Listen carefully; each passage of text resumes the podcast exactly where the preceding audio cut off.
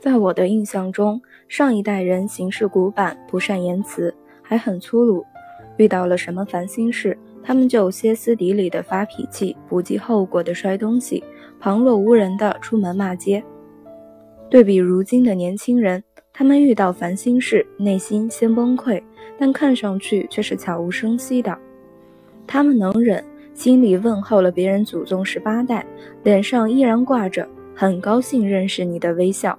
他们能装，就算是快要烦死了，也能装出一副我好忙的姿态玩手机。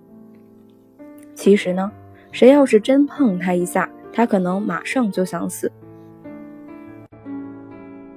对这样的人来说，长大的过程就像是在慢性自杀，每天杀掉一些天真，杀掉一些认真，杀掉一些热情，杀掉一些梦想，杀掉一种变好的可能。比如你，一旦有人将你和别人同时作为选项存在时，你都会主动退出。所以你的口头禅往往是“没关系，你送他回家吧，我自己回家就行”。没事儿，我自己能拿，不要紧，你跟别人玩吧。实际上呢，这并不是出于真心的怕你为难。而是单纯的怕亲眼见到自己作为放弃的那个选项，所以干脆一开始就将自己排除在选项之外。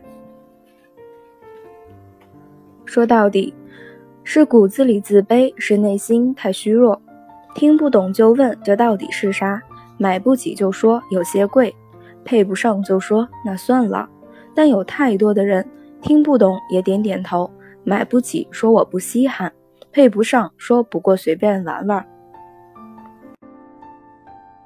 周国平先生有过一段真实独白：我天性不善交际，在多数场合，我不是觉得对方乏味，就是害怕对方觉得我乏味。可是我既不愿忍受对方的乏味，也不愿费劲使自己显得有趣，那都太累了。我独处时最轻松，因为我不觉得自己乏味。即使乏味，也自己承受，不累及他人，无需感到不安。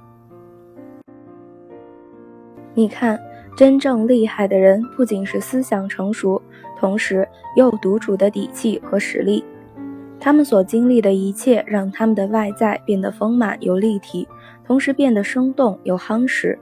所以，还是得努力呀。都说酒壮怂人胆，以前你也只能借着酒精去表白。去撕破脸，如今你却能借着酒意去清空购物车，去坐过山车，多过瘾。